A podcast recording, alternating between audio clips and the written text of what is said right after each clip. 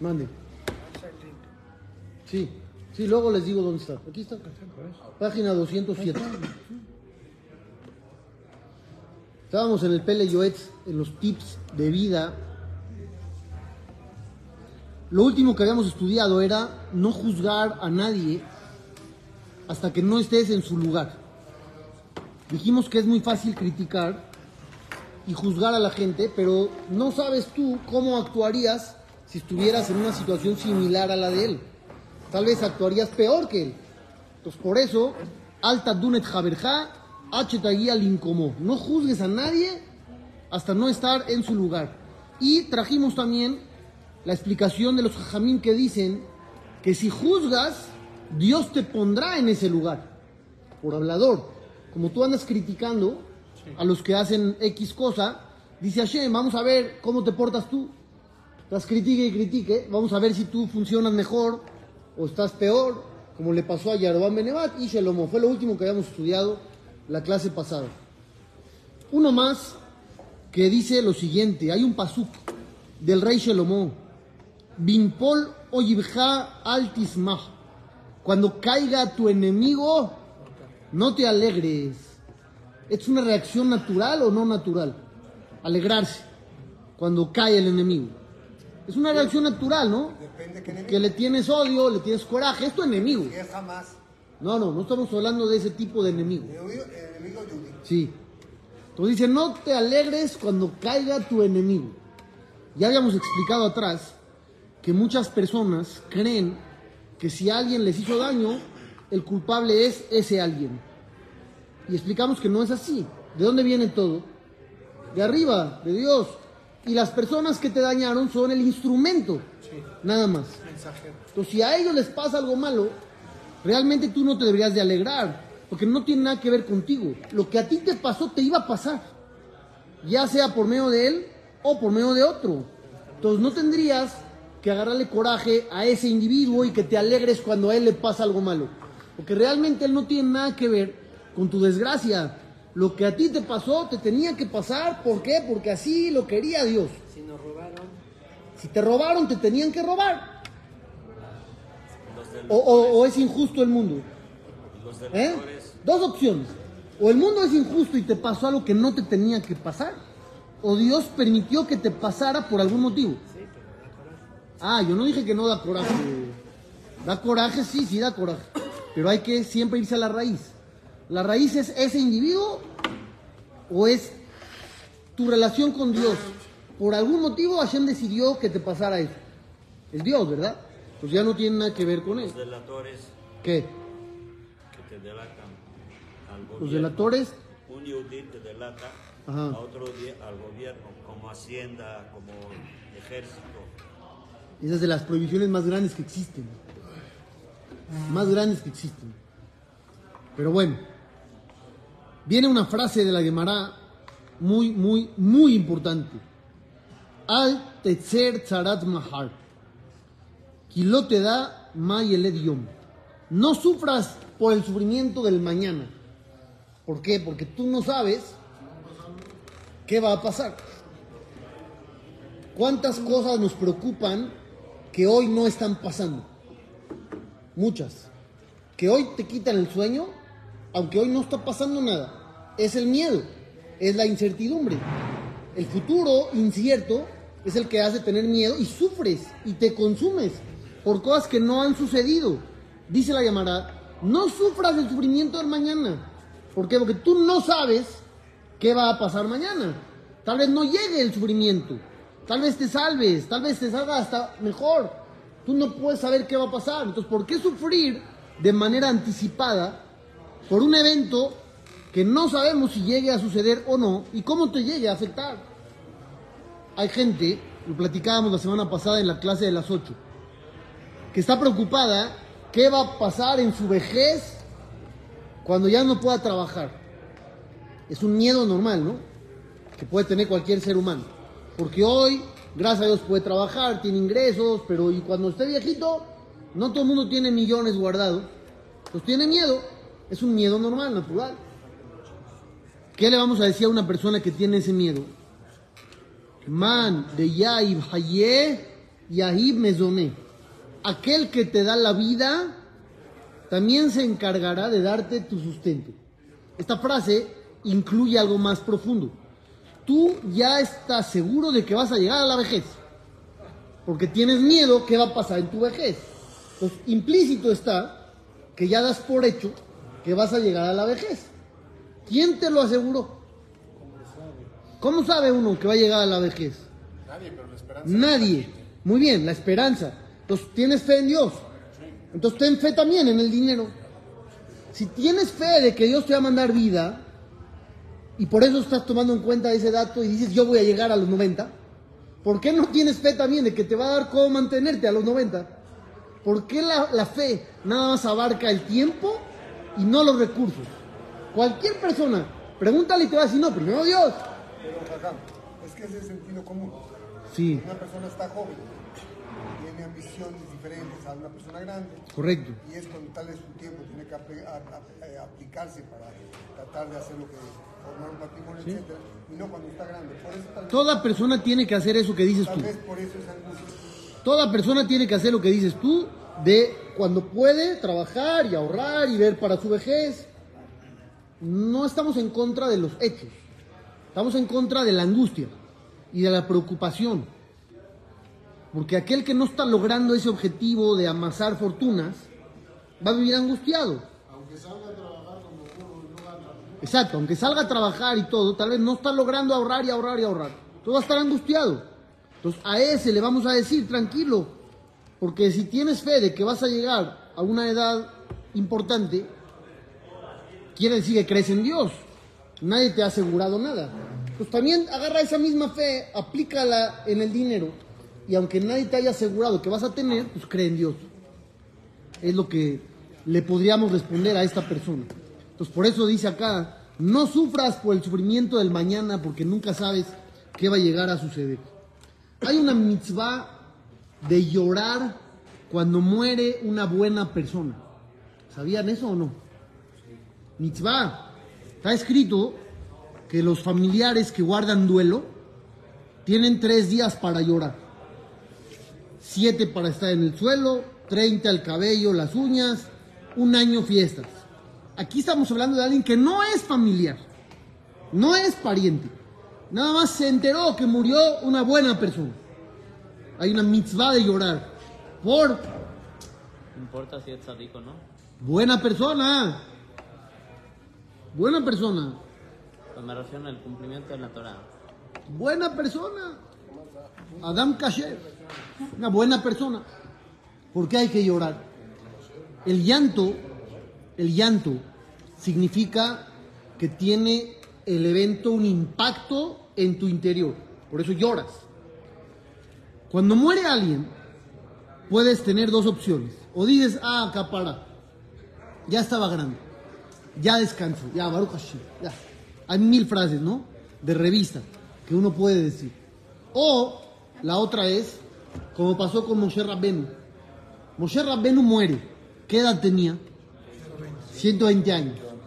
¿Podemos decir que le fue bien en la vida o no? Súper bien. Llegó a lo más alto. No hay más alto.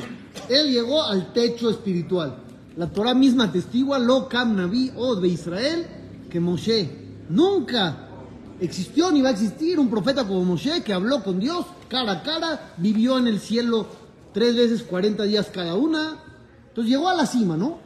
Entonces alguien podría pensar, bueno, 120 años y una buena vida, ya, no hay que sufrir tanto si se va.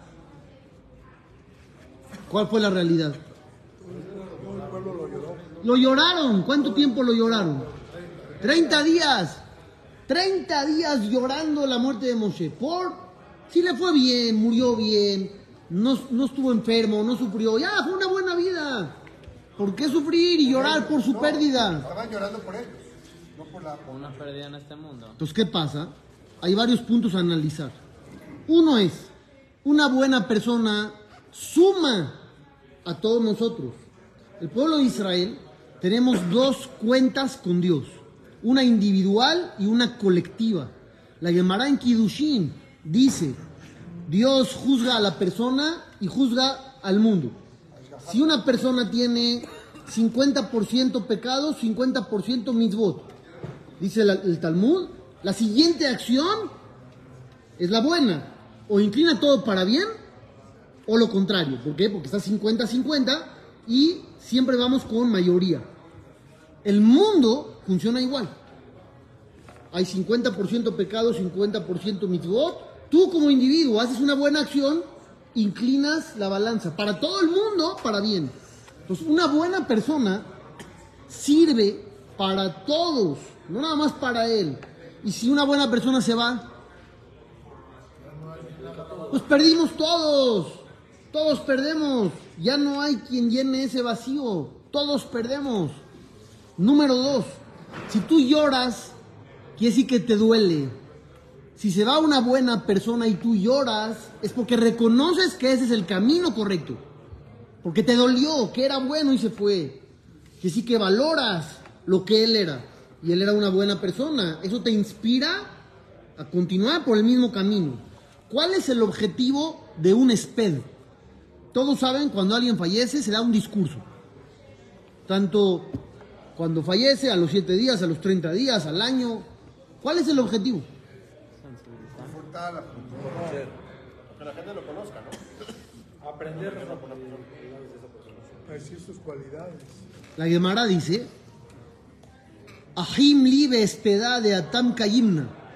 Uno de los jajamín le dice a otro que cuando fallezca, que conmueva al público a la hora del esped, que les mueva el corazón, que llegue a tocar las fibras más sensibles de su ser, de los presentes. ¿Por qué? Porque por medio de eso reflexionan, cambian, evolucionan, reparan y mejoran su comportamiento. El ser humano por naturaleza se siente mortal o no. No, se siente inmortal. Inmortal. No pensamos, Se sabe mortal, pero se cree inmortal. pero no se siente mortal. ¿Por qué? Porque cada persona dice, yo estoy vivo y estoy bien, no, no tengo miedo de no despertar mañana. ¿Alguien de aquí tiene miedo de no despertar mañana? No, nadie, nadie está panicado. Nadie llega a la noche y se despide de sus seres queridos y escribe un testamento y dice, mi vida, si no despierto mañana te quiero. No, nadie. Damos por hecho que vamos a seguir viviendo. De repente fallece alguien que conoces, eso pega. ¿Por qué pega? Porque dices, híjole, si es verdad. Sí, sí se va uno. Sí se va uno. ¿Qué pasa? ¿Qué estoy haciendo yo con mi vida? ¿Estoy aprovechando? ¿No estoy aprovechando? ¿Tengo que mejorar? ¿No tengo que mejorar? En el SPED, cuando la gente escucha las palabras que hablan sobre el muerto, el objetivo es ese. Que la gente diga, ¿qué estoy haciendo con mi vida? Tengo que mejorar, tengo que cambiar, tengo que transformarme. Pues por eso la mitzvah de llorar cuando muere una buena persona. ¿Entendieron? Siguiente. Me voy a la vuelta. Azur le istakel bifne Adam Rasha. Hay unas prohibiciones que aplican a la vista de la persona. ¿Qué pecados puede uno cometer con la vista? ¿Muchos o pocos? Aparte de los que ustedes ya se saben, dice aquí otro. Prohibido observar a un malvado. Esta, ¿qué tiene de malo? Así observarlo ya, ya, ya está prohibido. ¿Qué pasa? Entonces hay varias cosas. Número uno, lo que dice Lalo es verdad. Tal vez te va a influenciar. Tú lo ves, tal vez está haciendo algo malo y eso te pega a ti también. Pero ¿y si no está haciendo algo- algo malo? Aquí no dice que lo estás viendo actuar mal. Dice que no le puedes ver el rostro. Pero no está haciendo algo malo. Simplemente verlo a la cara. Por. ¿Qué podría tener de malo para que te lo prohíban? El asunto es este. Aunque uno no lo crea y tal vez no lo sienta, lo que uno observa impacta.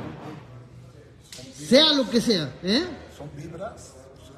Tipo energías, vibras, llámale como quieras. Pero pega. Los ojos son la ventana del alma, ¿no dicen? Y eso tiene apoyo sobre la Gemara. La Gemara dice, bueno, que, que los ojos bonitos son una señal de que todo lo demás es bueno. Así dice el Talmud. Los ojos de un malvado, ¿qué energía traen? Una energía negativa. Y aunque tú no creas, te afecta también a ti. Ver cosas positivas te afecta de manera positiva. Ver cosas negativas afecta de manera negativa. Ahorita, por ejemplo, que todo el mundo se la pasa o nos las pasamos viendo noticias. No de repente te advierten ahí. El siguiente video puede herir la sensibilidad de algunas personas. ¿Qué es eso? ¿Qué significa eso? ¿Qué es herir la sensibilidad? Te afecta. Aunque tú no lo creas, te afecta. De repente ya ves cosas terribles y ya no te sorprendes tanto. ¿Por qué? Porque ya te acostumbraste. O afecta, como dicen, te quedan traumas. Son escenas muy trágicas, por eso, Prohibido observar a un malvado. por eso le ponen eso. Otra prohibición que tiene que ver con la vista. Azur, Alguien enojado. también, también es verdad. Aquí no aparece esa, pero es verdad. No hay que ver a alguien que está enojado por lo mismo. Si alguien está comiendo y te le quedas viendo así como come, tienes un invitado y te la pasas viendo así su comida, ¿qué pasa? Lo vas a hacer sentir mal. Lo vas a incomodar. Es, es azul, es prohibido. Lo estás avergonzando, se siente incómodo. Aunque no seas invitado. Sí, por eso, puse un ejemplo nada más, pero a cualquier persona. A cualquier persona. Eso no lo hace. No lo hace. Nosotros no No. hacemos eso. Yo te invito a la casa, vas a. Mashallah, come de todo. Usted porque es buena persona, pero hay, hay gente de todo. Otra. ¿Qué pasa cuando tú sospechas, si tú sospechas de que alguien suele hacer algo malo? Sospechas de él. Y entonces, como que lo sigues en secreto para atraparlo con las manos en la masa y poderle demostrar que ya sabes de sus fechorías.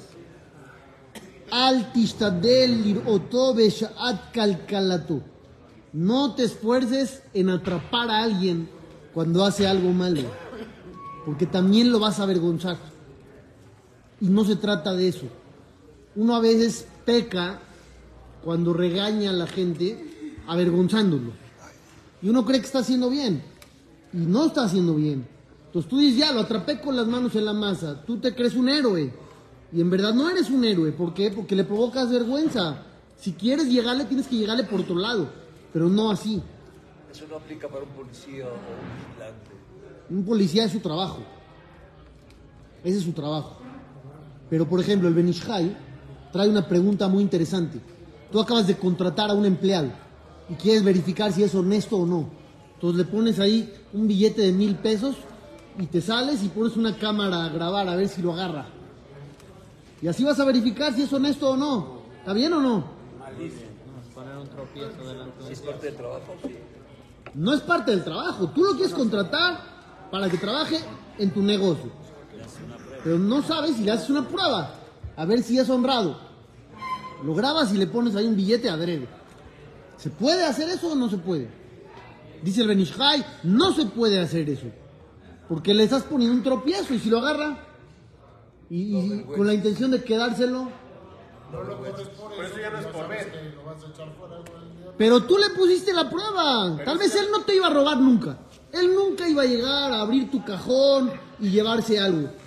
Pero al poner el billete, pues tú solito le pusiste la prueba. Pero ese ya no es por ver, esa es otra cosa, esa es otra lajada. ¿Qué? O sea, no, es, por- no le estás, o sea, la Atraparlo con las manos en la masa. es- ese es tu objetivo. Y es lo que no se puede. Estás poniendo un tropiezo ciego. Eso, Pero no aparte. tiene que ver con lo de ver. También. Porque dice que no trates de atrapar gente pecando. Las dos cosas. Cuando le digas, te vi en la cámara, ¿qué va a pasar? Lo vas a avergonzar y fue tu culpa. Porque tú lo tentaste.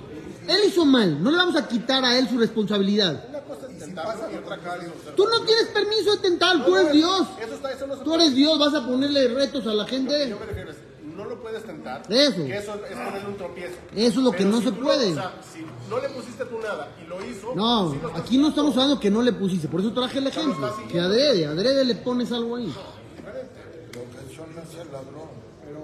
Sí, pero al final de cuentas, uno mismo le puso la prueba ahí. Nosotros no tenemos permiso de poner pruebas. Dios pone pruebas y le pedimos que no nos ponga. Ahora nosotros le vamos a poner a la gente pruebas. Somos Dios nosotros. No hay permiso de eso. No ves el tipo, pero tal vez si es un acosador sexual, tal vez tienes que hacer una investigación, saber si va a meter a tu casa, a vas dejar Si tienes dudas si alguien es acosador sexual, no lo contrates. No le pongas pruebas, no lo contrates. Yo te aconsejo, no lo contrates. No tienes duda, pero bueno, tienes que investigar un poquito quién es. Sí, pero no le estás poniendo pruebas. Es muy diferente investigar quién es a ponerle tropiezos para ver si cae o no. Es muy distinto. Siguiente. O mitztaer. Cuídate de cualquier cosa, de no avergonzar y no hacer sufrir a ningún individuo, sea el que sea. El siguiente es un tema que repite mucho el Pele Yoetz. Y Mishma Davar Sheno Hagun, Yaniach Etzvao Beoznav. Estás en una mesa y alguien empieza a hacer comentarios negativos sobre un tercero. ¿Qué debes de hacer? Dice acá, te tapas los oídos con los dedos. Así. Por la Shonara. ¿Quién hace esto? Yo nunca he visto a alguien en una mesa hacer así. Tendría uno que ser muy valiente. Tal vez lo máximo que uno haría, se para uno y se retira. Eso, se va tantito y regresa. Le has dicho eso a alguien. Así, "O- oye, no hables mal. Está bien, está bien, está correcto. Pero yo no, yo no sé si todos sean tan valientes como tú. Hay cosas que uno no puede escuchar. Y una es esta, la shonara. Cuando hablan mal de alguien, no tienes permiso de escuchar, ni de hablar. La Gemara dice que la shonara mata a tres. Al que habla, al que escucha y al del que hablan. También a él le afecta. Se aprende de Shaul, David y los Koanim. Cuando David se escapó y se fue a la ciudad de los Koanim, lo acusaron al Cohen Gadol con Shaul. Le dijeron a Shaul, los Koanim ayudaron a David, David es tu enemigo. ¿Quién acusó? ¿Quién lo acusó al Cohen Gadol? Doeg. Doeg era un cercano al rey. ¿Qué pasó al final? El Cohen Gadol murió. Doeg le quitaron el Olam Abba. Y, los, y, también este, Shaul también murió por eso. Entonces salió afectado el que escuchó, que es Shaul, Doeg el que habló, y los Koanim, que son de los que hablaron. Entonces, si escuchas que están hablando mal de alguien, tápate los oídos, así como va, literal. Hay una mitzvah, ahora al revés, mitzvah de escuchar cosas. ¿Cuál podría ser mitzvah que depende del oído? Escuchar palabras de Torah, muy bien, esa es una. Otra, buenas noticias, ¿es mitzvah escuchar?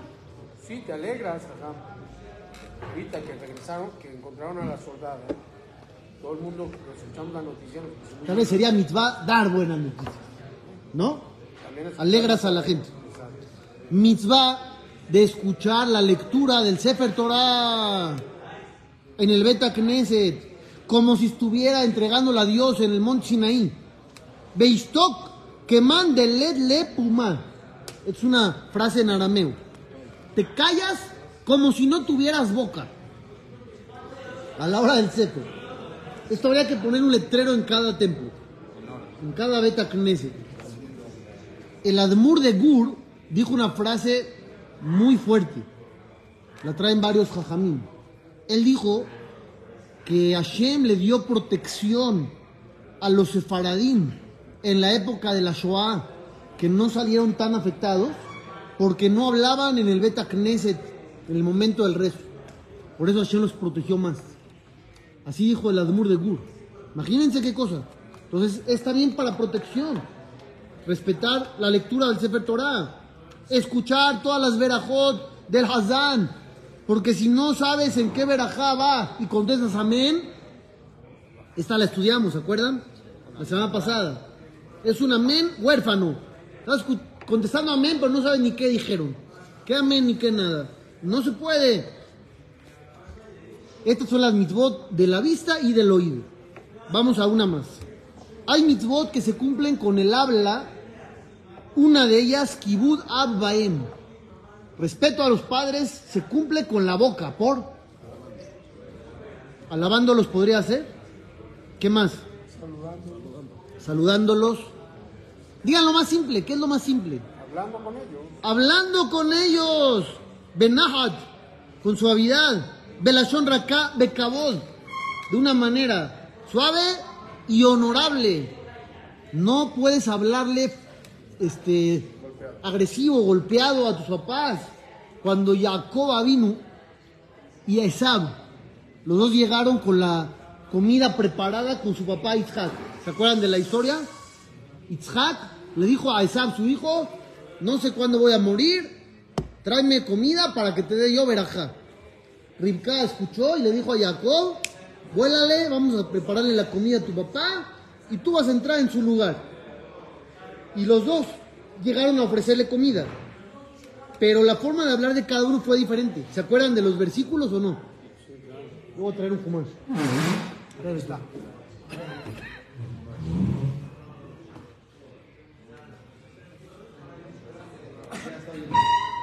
¿Cómo fue la forma de hablar de cada uno de ellos?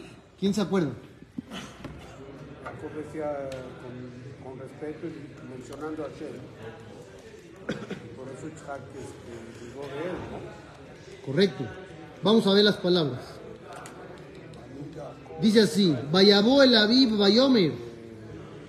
Llega Jacob Avinu con el papá y le dice, Avi, mi papá. Bayomer Hineni, mi atabeni, le dice Isaac, he aquí estoy, ¿quién eres tú, hijo mío? Bayomer Jacob el Aviv Anoji Esab Joreja. Yo soy Esab, tu primogénito.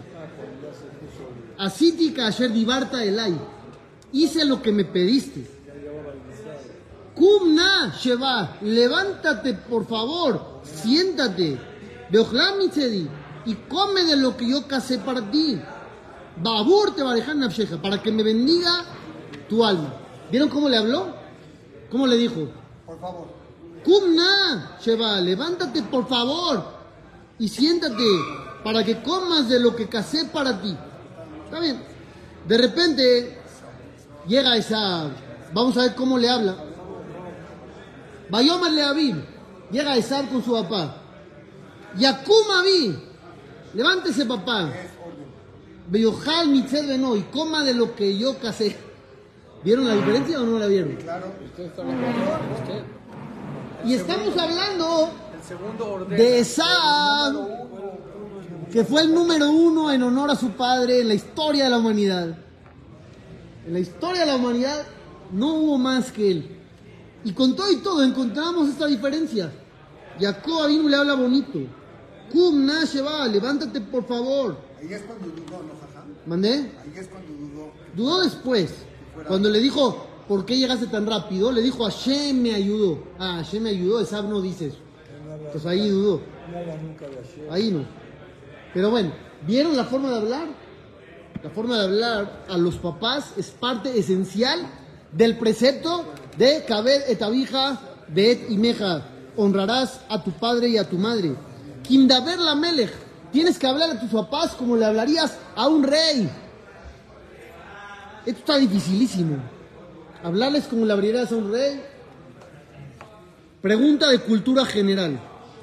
¿Puede una persona nombrar a su hijo con su mismo nombre?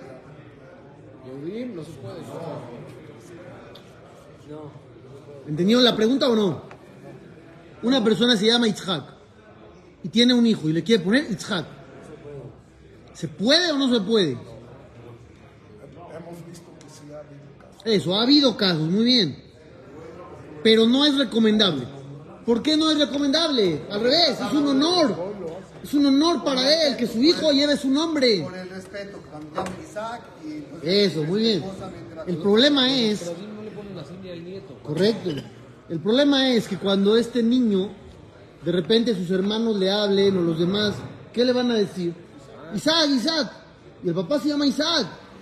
No está correcto que el nombre, el nombre del papá, así por su nombre de pila, eso no se puede. Tú no le puedes hablar a tu papá por su nombre.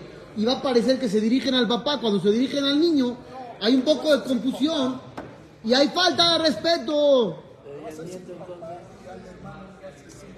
Pero Isaac se llama el papá también. Entonces cuando digan, oye Isaac, y el papá esté ahí presente, va a voltear por inercia. No, no volteas por inercia. Por eso los Ashkenazim no ponen tampoco al nieto. De muertos sí. De muertos sí. De muertos sí. Entonces, este, nieto se puede poner el nombre o no? Sí, nietos sí. Igual si está en la casa de uno. Sí, sí. Mitzvah levarej. Otra mitzvah que se cumple con el habla. Birkat Amazon Benahat. ¿Qué es Benahat? Con calma. Decir Birkat Amazon con calma. Bekol Ram, voz alta. Ubsimhat Alevi, con alegría. Birkat Amazon es la única verajá que está en la Torah. Todo lo que bendecimos, Sheakol y Mitzvot, Leaniach Tefilín, todas las verajot que existen son establecidas por los Jajamim. La única que dice la Torah es Birkat Amazon. Paradójicamente, vean la ironía de las cosas, es de las más despreciadas. La gente no se lava y no come pan para no tener que decir gracias Dios. ¿Oyeron? Qué ilógico. Es la única verajá que Dios dijo, quiero que me bendigas. En ni una otra te dijo. Aquí sí. Te dijo, dime gracias. Birkat Amazon. La gente tiene hambre. Se le antoja el pan, pero no quiere. Por la flojera de caminar 5 metros, lavarse, regresar, ya son 10 metros.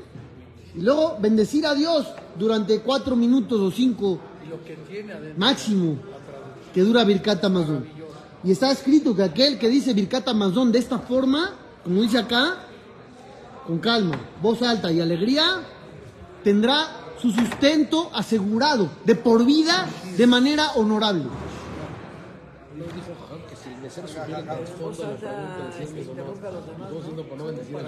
Se enojaría. Se enojaría. ¿Eh? A ver, hablando del tema de la pizza. Yo frecuento un lugar que es un lugar italiano que vende pizza. Pido, pido pizza y hago un catamazón. Eh, pero recientemente acaban de poner un anuncio. La harina de la pizza contiene un porcentaje de azúcar, no sé qué. Consulte con su rabino. ¿Qué verajá es? Ya uno lo ponen realmente en una duda tremenda. Porque si, la, si hace el catamazón para Talá o si lo tendría que hacer. Claro. Entonces, ¿qué, qué hace uno en esos casos? La pizza internacionalmente no sabe si realmente o le pusieron naranja o le pusieron nada. ¿qué hace uno con pizza? Mira, la regla de la pizza es, si la masa sabe dulce, la masa misma, no con la salsa de tomate y el queso, la masa sabe dulce, la verajá es mesonot. Entonces, la prueba Si no sabe dulce, y luego va Sabe esa- esa mochila. hace O no hace amotzi. si tienes una duda, podrías hacer netila sin verajá, decir mesonot, y ya, esa ocasión nada más para probar. Porque ¿cuál es la alajá? Si yo digo mesonot por algo amotzi, cumplí. Si digo amotzi por algo mesonot, no cumplí. Pero cuando es el mesonot sube de cierto gramaje, también se, 216 gramos. también se considera Se ya- convierte en Y amotzi. una pizza facilísimo de acceder. Si, si llegas a, a exceder 216 gramos, te lavas desde el principio y dices amotzi. ¿Está bien? Por eso. Entonces estamos diciendo que Birkat Amazon, la única verajá de la Torah, es fantástica y lástima que la gente no le pone atención. Los jajamín dicen una frase que parece chiste, pero no es chiste. Dice, hay mitzvot con suerte y mitzvot sin suerte. Hay mitzvot con suerte que todo el mundo las cumple. Y hay mitzvot que no les tocó tanta suerte que pocos la cumplen. Perdón, Caján, como Sefarín. Hay Sefarín que no sale todo el año una vez. Ni un día. El Sefer Torah, va Mazal, así dice la Gemara. Que depende del Mazal, a ver si sale o no sale. Pero lo que es verdad es esto. Hay que decir Birkat Amazon, dale gracias a Dios. ¿Quién estableció Birkat Amazon? Los textos. Dios dijo, tienes que bendecirme. ¿Quién puso los textos? El primero, El primero, la primera verajá, Moshe Rabbenu. Azan et Akol, Moshe Rabbenu. La segunda, al Aretz de al Amazon. Agradeces la tierra de Israel. Yoshua Binun, que fue el que conquistó. Luego la tercera, Boné Jerusalén, ¿quién? David Amelech, con Shelomó, su hijo. Y la cuarta, Tobe Ametiv, los jajamín de Yabne, cuando se permitió que enterraran los cadáveres de la guerra que habían tenido en Betar, habían perdido los Yehudim, los cadáveres habían quedado ahí a la intemperie y no permitían que los enterraran.